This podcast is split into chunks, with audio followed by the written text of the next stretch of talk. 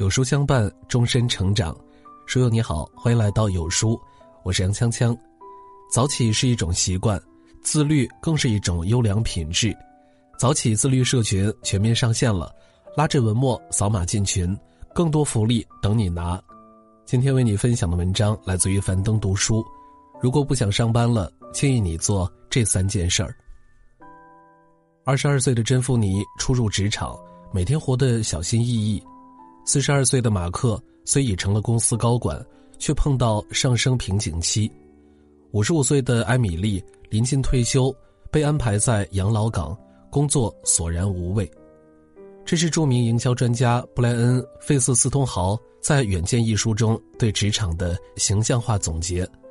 对大部分职场人来说，我们曾是珍妮弗，焦虑于职场新人的身份，也可能经历过马克的困境。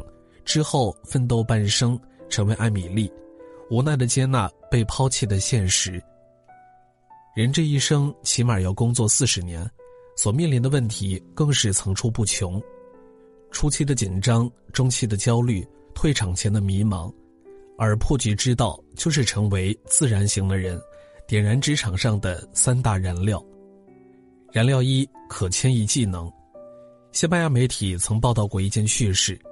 球星 C 罗曾伪装成一名普通爱好者，在广场上大秀球技，没有想到他使尽浑身解数，也没有几个人围观，更不要提加油鼓劲儿了。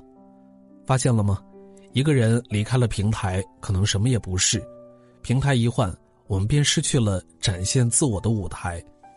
究其根本，是缺乏一种可迁移能力，我们所擅长的被局限于某个平台或者身份。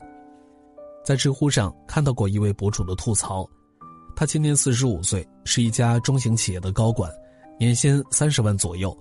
他自以为兢兢业业，又能吃苦，再加上经验丰富，颇有人脉，便毅然离职，寻求更好的发展。起初，他觉得自己没问题，可现实却狠狠地打了脸。他发现，从传统行业中积累的经验，只适用于原单位。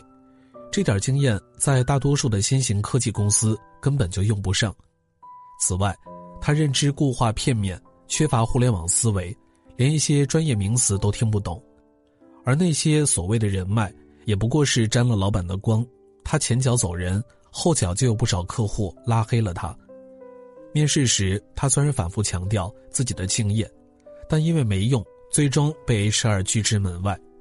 最后，简历投出去几百份。却是一无所获，所以你看，当一个人没有迁移技能，就只能被困在某个平台，丧失择业的主动权。你是否问过自己，离开现有的岗位，还能找到一份满意的工作吗？想必很多人都会摇头。我家楼下有一个烧烤店，老板赵哥因为这几年疫情的影响，一度关门歇业好几次。偶尔碰到他，他总是满腹牢骚。或是唉声叹气说赔了不少钱，可前几天他忽然在小区微信群里发了一条广告，希望大家关注他的直播账号。他现在在网上分享烹饪技巧与开店经验，捎带着卖点货。我点进去一看，关注的人还真不少。从往期的视频里，我学了几样拿手菜，还买了好几单链接里的农副产品。我私下里问赵哥，直播赚不赚钱？他笑笑说：“反正饿不死了。”赵哥没有困于实体店平台，而是逼自己学习拍视频、剪辑、直播带货这些新东西。当成为斜杠打工人，他便具备了可迁移力。可迁移力说白了，就是你事业上的弹性，以及对技能多样化的掌握。这个时代早就没有了所谓的铁饭碗，你对自己的培养越好，修炼的技能越多。抵抗风险能力就越强，所以点燃可迁移力这第一把火，才能让自己的职业生涯可持续。燃料二，有意义的经验，在豆瓣小组“自律打工人”中看到过这样一组问答，有人问：为什么我工作多年却依旧没有傍身之计呢？为什么我到了三十几岁还迷茫不知去路呢？有一个高赞回答说：因为你一直以来。都是那个敲钟的小和尚，浑浑噩噩，得过且过。躺平哲学盛行的当下，不少人像这位网友一样，混了十几年，却没积攒多少有意义的经验。上班打卡，重复劳动，下班回家，就窝在沙发上打游戏、刷剧，结果几年下来毫无长进。小文毕业于985高校，一毕业就进大厂实习，可谓毕业即巅峰。但是上班不到一个月，他就觉得太卷了，不想像其他人那样加班学习写代码。于是他每天早早回家，与网友通宵打游戏。第二天上班提不起精神，就偷偷摸鱼。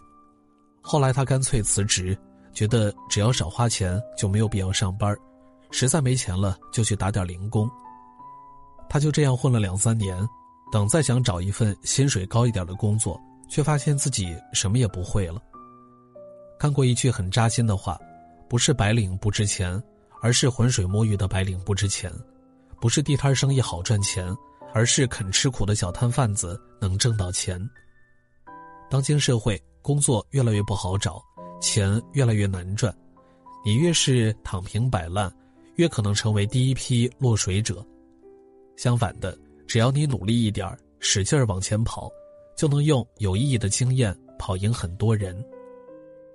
豆瓣话题拒绝摆烂计划中，有位咨询公司老板分享过一个故事。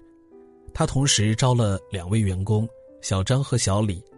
刚进公司时，合伙人和项目总监都不看好小张，他看起来笨笨的，而小李则极具营销天赋。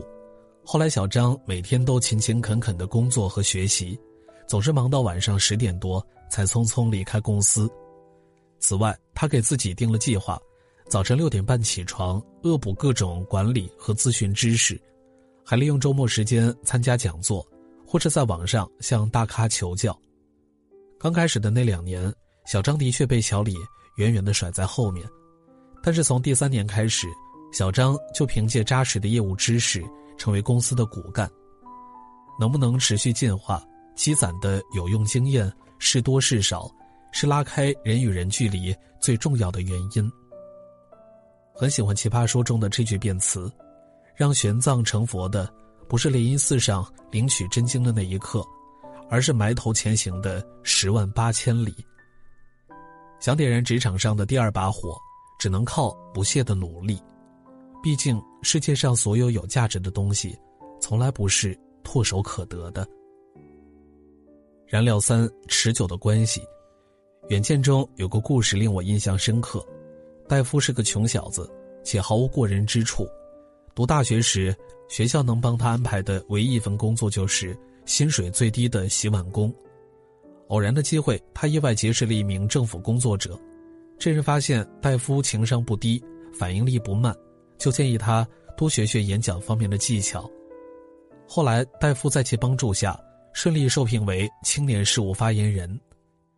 在这个岗位上，戴夫有幸接触更多优秀的人，这些人的专业与努力。带着他不断的提升自己。大三这年，他与导师喝咖啡的时候，萌生了开一家咖啡馆的念头。导师建议他最好先去一家营销公司积累经验，赚到启动资金后再专心开店。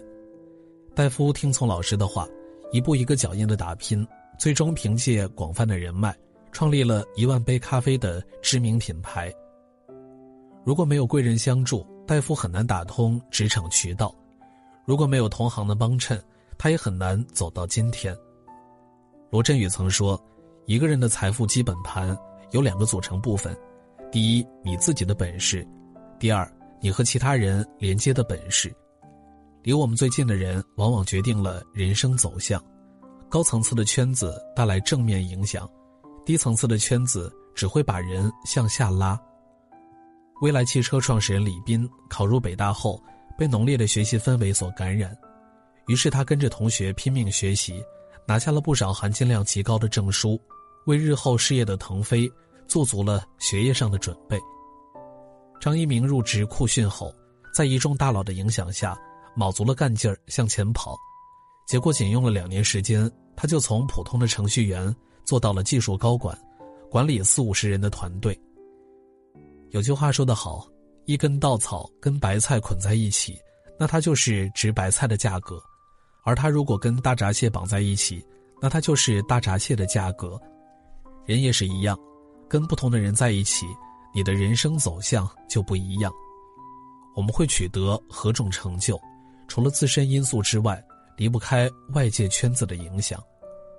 人往高处走，建立高质且稳固的关系，才能燃起职场的第三把火。